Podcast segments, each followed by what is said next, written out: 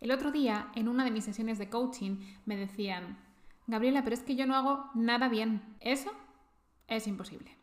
Estoy segura de que hay algo que disfrutas haciendo y que además no te cuesta tanto como a la mayoría de las personas.